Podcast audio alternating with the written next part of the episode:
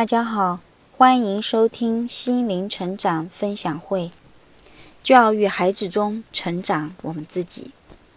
最近发现家里的小朋友在公众场合会与陌生的孩子争抢玩具。今天在游乐园里，我目睹了这样的一个场景，内心有些窃喜，也有些担忧。开心的是。他在小朋友的互动中表现出来的不是胆怯，而是勇于表达内心的需求。而令我担忧的是，他的这一行为带有一定的攻击性，这也会给他日后的生活带来负面影响。然而，最让我陷入焦虑的是，当今天的他来势汹汹地去抢夺其他小朋友的玩具时，对方的妈妈开始一脸严肃地阻止他的行为。甚至很强势的从他的手里抢夺走，啊，自己孩子的那个玩具。那一刻，当我的孩子一脸无辜的扑在我的怀里嚎啕大哭的时候，我也有些伤心。但这是他的人生，他的社交，我不能干预太多，而我只能默默的在他受伤之后安抚他。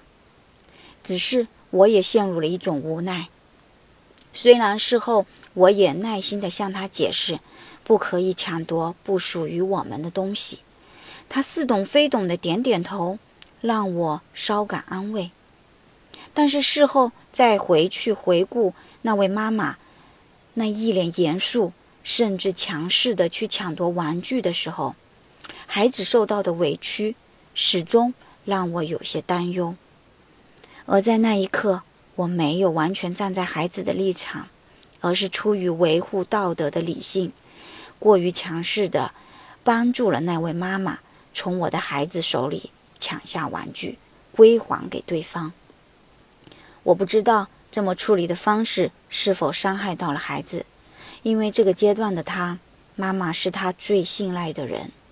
如果说妈妈都背叛了他，是否会影响？到他的安全感的建立呢？我想的似乎有些多了，但这或许是因为如今成年的自己，依旧可以在生活中找到原生家庭的一些创伤吧。作为母亲，总是不希望自己曾经遭受的苦难让孩子再去体验一番，总希望为他铺好未来的人生道路。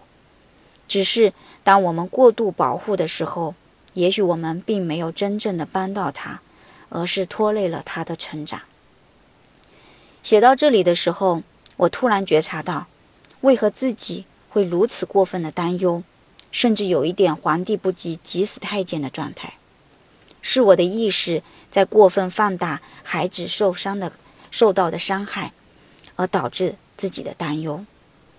而这恰恰是我内在创伤的一种投射吧。是我还有很多未能觉察到的创伤，尚未被疗愈而带来的投射。当我不能做到对内在创伤的接纳时，自然会以一种过分焦虑、担忧的状态去看待他人。表面上可以理解为慈悲善良，实则是我尚未疗愈潜在的伤痛。这让我想起来，曾经有一次。在听到许天胜的讲座时，他简短地提到一位被外公性侵犯的一个女孩，甚至她因此还怀孕。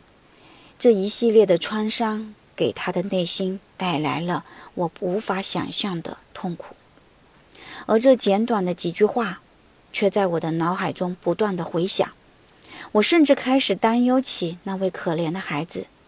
想象着他有怎样的痛苦和绝望，甚至于我放大了自己的忧伤，让自己也陷入了一种痛苦、焦虑甚至无助的状态。事后，我也曾好奇自己这份如此夸张的同理心，而现在我明白了，这是自己内在创伤的一种投射。小朋友今天的事件让我回想起小学的时候。曾因为受到高年级学生的欺负，我找来了哥哥替我撑腰。不料的是，哥哥也被他打败了，甚至我还因此又被哥哥训斥了一顿。那一刻，自己真的好委屈，也好无助。而今天孩子体验到的，也正是我曾体验到的无助感。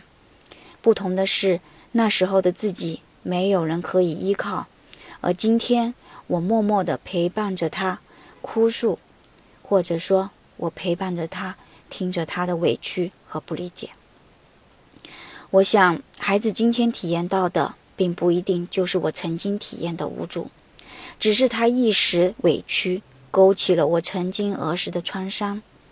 这也是我一直以来在担忧的，担心孩子今后如何在学校里自我保护的问题。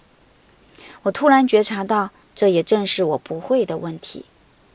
如果说当年的自己能够自我保护，就不会被别人欺负。更不需要找哥哥来帮忙，导致了更大的指责。而这最根源的在于儿时的自己原本就是自卑的、不自信的。而这一点，今天的小朋友远比当年的我强多了。